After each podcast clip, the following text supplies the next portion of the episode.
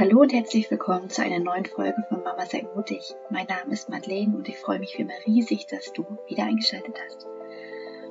Heute soll es um das Thema gehen, was du tun kannst, wenn du denkst, dass du an deiner jetzigen Situation und an deinen Problemen eh nichts ändern kannst. Wenn du also im Endeffekt denkst, dass Heilung oder Veränderung für dich nicht möglich sind. Denn oft ist es so, dass wir ja immer wieder vor ähnlichen Problemen stehen und ähm, ähnliche Themen haben und Muster, die immer wieder hochkommen und denken, ach, das können wir irgendwie nicht loslassen, das ereilt uns immer wieder, da fühlen wir uns irgendwie machtlos und dann kommen wir zu dem Entschluss, na, da können wir wohl nichts ändern. Ja, und besonders dieses Gefühl von Machtlosigkeit ist dann auch besonders bedrückend in solchen Situationen.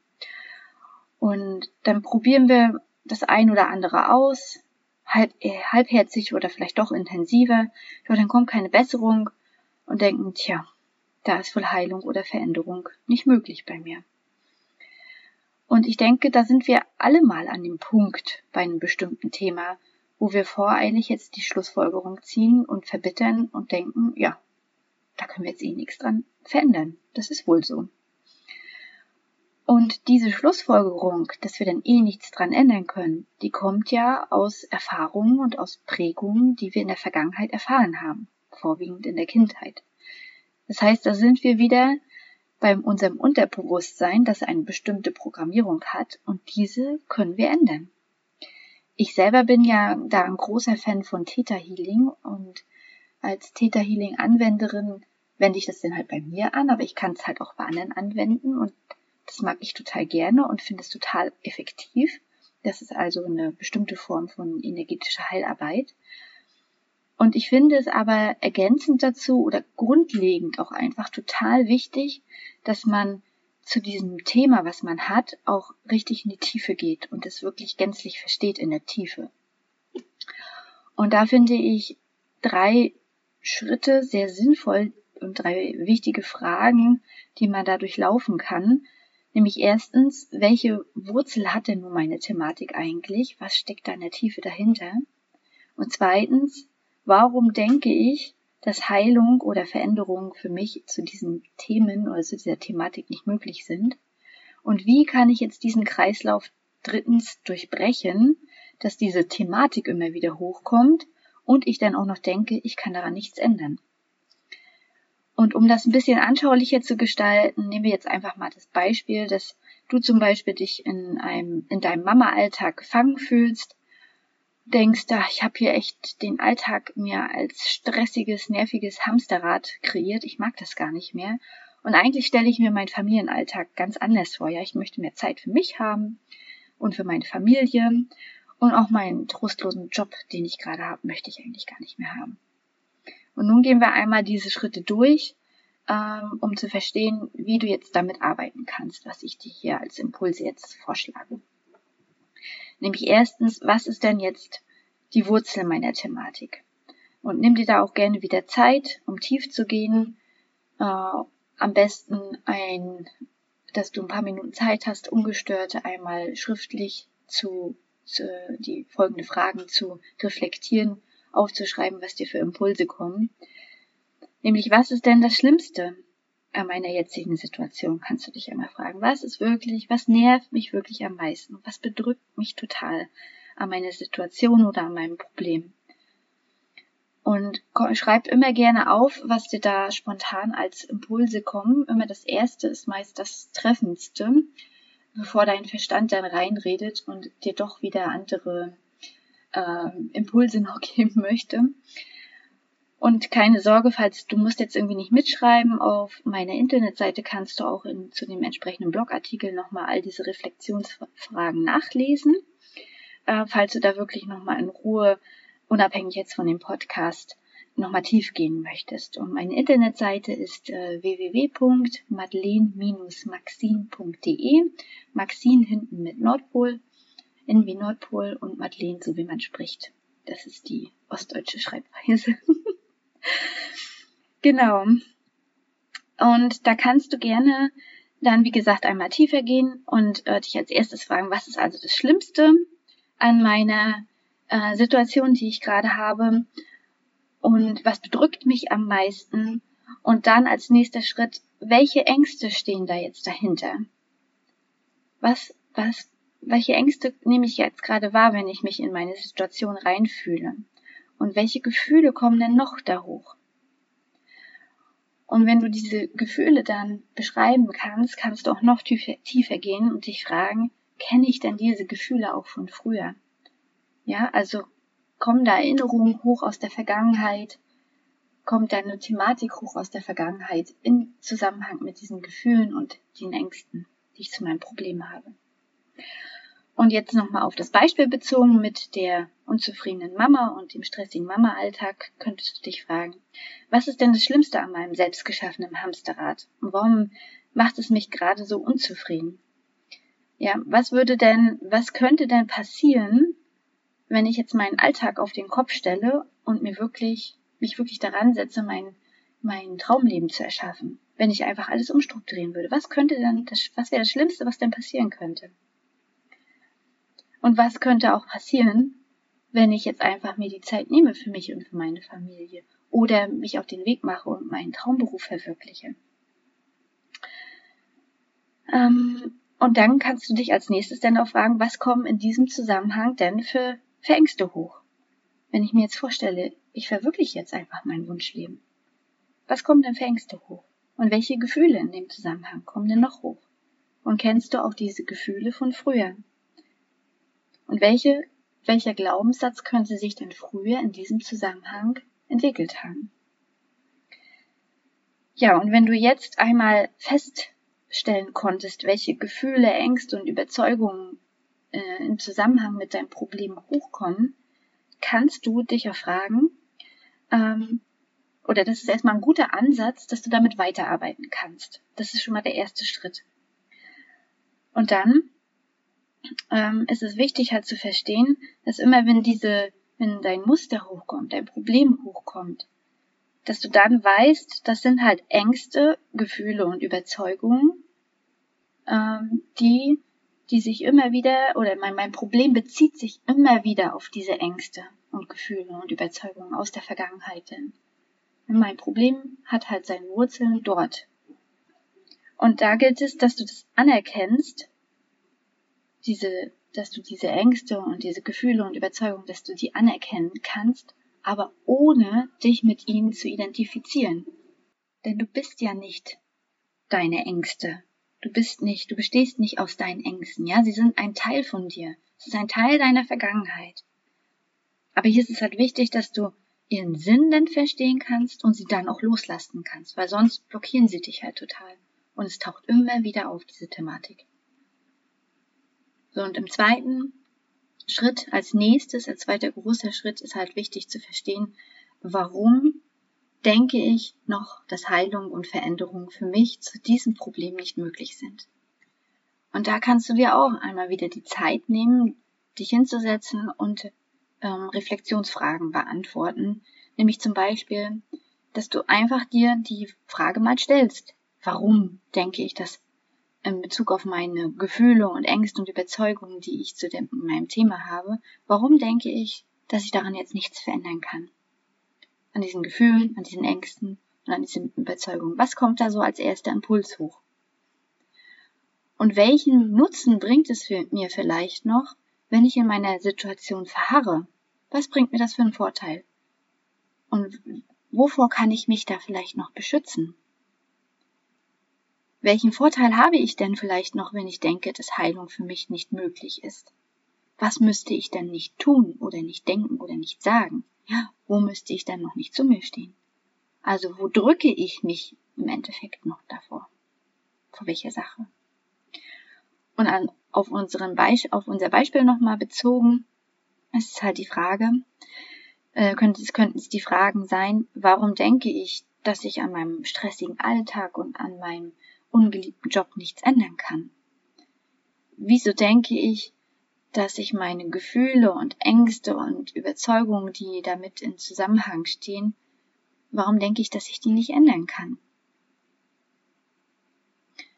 Und welchen Nutzen hätte ich denn noch, wenn ich in meinem Hamsterrad bleibe und nicht meinen Herzensweg gehe und nicht endlich meine Seelenaufgabe erfülle und mein, ja, meinen Herzensweg gehe? Wofür möchte ich mich denn noch beschützen, wenn ich in meinem stressigen Alltag einfach bleibe? Was wäre denn noch unangenehmer in diesem Zusammenhang? Ja, und welchen Vorteil habe ich denn vielleicht noch unbewusst, wenn ich denke, dass ich meinen Job nicht verändern kann und meinen Alltag nicht verändern kann? Ja, was müsste ich denn alles tun, wenn ich in, äh, die Entscheidung treffe, jetzt daran was zu ändern? Und was müsste ich denn umsetzen und was kommen da für Ängste hoch? Also wovor drücke ich mich im Endeffekt dann noch? Und vielleicht kommst du dann auch in dem Zusammenhang zu der Erkenntnis, dass deine jetzige Situation zwar unangenehm ist, sie dir aber immer noch die Sicherheit gibt, dass du dich in einem bekannten Rahmen bewegst. Denn Veränderung bedeutet ja, dass du dich dann außerhalb deines bekannten Rahmen bewegen müsstest. Ja, das ist so dieses Verlassen der Komfortzone, von dem immer gesprochen wird. Und das Verlassen der, deiner eigenen Komfortzone kann natürlich noch unangenehmer sein, als dass du jetzt in deiner ähm, jetzigen Situation bleibst. So, und dann ist natürlich die, der dritte große Schritt zu sagen, okay, ich bleibe jetzt nicht in meiner Komfortzone, sondern ich, ich möchte jetzt diesen Kreislauf durchbrechen. Ich möchte nicht, dass mein, meine Thematik immer wieder hochkommt und ich möchte auch nicht mehr denken, dass Heilung in diesem Bereich für mich einfach nicht möglich ist. So, und da bist du ja schon tief gegangen und hast jetzt verstanden, was da vielleicht noch für Nutzen hintersteht.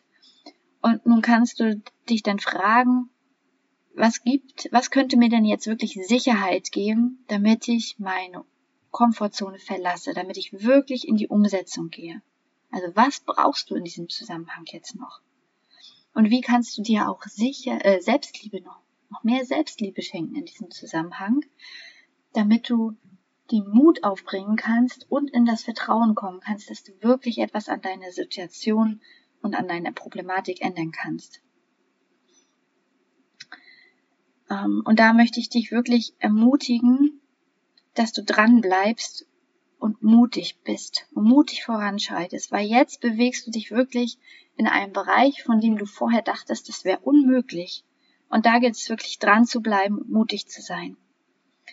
Und dann kann es wirklich unangenehmer, noch unangenehmer werden im ersten Moment, wenn du deine Komfortzone verlässt, ähm, als wenn, als wenn du drin bleibst in deiner Komfortzone und deine ähm, schwierige Situation einfach weiterhin erträgst. Ja, und das hat auch biologische Gründe, denn unser Gehirn möchte ja im Energiesparmodus laufen und deshalb mag es keine Veränderung. Und dieses Verlassen der Komfortzone ist wirklich so ein, ein äh, unangenehmer, energieaufreibender Modus für, den, für das Gehirn, dass es, dass dann immer noch mehr Glaubenssätze hochkommen, die dich daran hindern möchten, dass du wirklich umsetzt und wirklich in die Veränderung gehst. Ja, es kann dann richtig zu Wachstumsschmerzen kommen. Äh, und da gilt es wirklich weiterzumachen. Zu realisieren, okay, das, das bedeutet jetzt nicht, oh, es ist unangenehm. Ich glaube, es ist gerade nicht an der Zeit. Ich sollte, ich sollte es lieber sein lassen. Ja, es ist wohl gerade nicht dran. Das bedeutet es auf gar keinen Fall nicht sondern es ist eher ein gutes Zeichen, dass diese Wachstumsschmerzen dann kommen, weil dann bewegst du dich auf, dein, auf deinen Weg außerhalb der Komfortzone. Na klar, es ist auch wichtig, sich zu fragen, ist dieser Schritt jetzt gerade dran? Ist es wirklich das, was ich möchte? Ja, aber das ist dann, das steht auf einem, auf einem anderen Blatt Papier. Weil wenn du dich dann festgelegt hast, das ist das, wo ich wirklich hin möchte, dann kann es trotzdem sein, dass es nicht schwupps leicht geht, es kann passieren, aber es muss nicht. Ähm, es kann sein, dass es wirklich zu diesen heftigen Wachstumsschmerzen kommt und du denkst, oh, es ist so unangenehm gerade, jetzt da immer wieder dran zu bleiben, es fühlt sich so schwer an. Nein, da gilt es, möchte ich dich ermutigen, dass du dran bleibst. Klar können auch so Sachen ähm, beim Loslassen deiner Thematik helfen, dass du meditierst oder visualisierst zu deiner Thematik. Aber ich denke, es ist wirklich wichtig, in die Umsetzung zu gehen. Und das kann halt schmerzhaft sein. Und deswegen möchte ich auch anhand unseres Beispiels mit dem unzufriedenen Mama-Alltag ähm, die Impulse geben, bleib wirklich jeden Tag dran und geh kleine Schritte und gib nicht auf. Und du kannst jeden Tag versuchen oder regelmäßig versuchen zu journalen, deine Erfolge aufzuschreiben, damit du wirklich siehst, es verändert sich was. Ja, halte dir wirklich jeden Tag deine Vision vor Augen von deinem Traumleben und fühl dich da hinein und hoff nicht auf Spontanheilung, ausschließlich auf Spontanheilung. Ja, das ist gerade in der spirituellen Szene, finde ich, so ja weit verbreitet, dass es auch Spontanheilung gibt. Ja, und die können auch sein. Aber ich denke, das ist halt die Spitze des Eisbergs, diese Spontanheilung. Ne? Ich bin ja zum Beispiel ein großer Fan von Dr. Joe Dispenza. Und der hatte ja auch eine Spontanheilung erlebt, indem er, ähm, er hatte ja so einen Fahrradsturz in den 80ern bei einem Fahrradrennen ähm, und da hatte er diesen großen Unfall und konnte dann danach halt nicht, sich nicht mehr bewegen und nicht mehr aufstehen und ähm, hat dann halt immer wieder visualisiert, wie er da in diese verschobenen ähm, Wirbel reingeht. Ähm, visuell, also er hat sich immer in der, Medita in der Meditation vorgestellt, wie er wie diese Wirbel sich wieder aufrichten, wie sie sich verschieben, wie die sich erneuern und wie er heilt. Das hat er wochenlang gemacht. Da hat er wirklich Stunden aufgewendet, um äh, um diese Meditationen durchzuführen. Also er hat fast den ganzen Tag nichts anderes gemacht. Und natürlich hat sein System da geschrien, mach das nicht, das bringt nichts, das ist totaler Quatsch. Ähm, du musst aufgeben, das ist sinnlos, ja. Er hat ja auch, er war ja vorher schon Arzt und ähm, hat sich da, hat ja, hat ja schulmedizinisches Wissen gehabt, aber nicht jetzt ähm, ähm, ganzheitliches Denken. Und natürlich hat sich da sein System gewehrt, aber er hat es trotzdem weitergemacht. So, und am Ende dieser, ich weiß nicht, wie viele Wochen es waren, als wochenlang gemacht. Ich weiß nicht, ob es sechs, acht Wochen waren. Und am Ende konnte er aufstehen.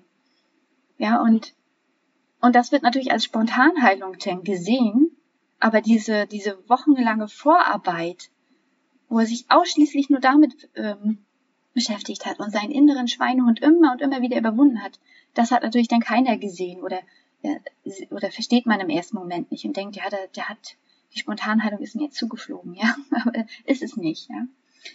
Genau, also das möchte ich auch nochmal einmal erwähnen. Und deswegen finde ich es halt wichtig, sich immer wieder darauf zu fokussieren, was, was man möchte.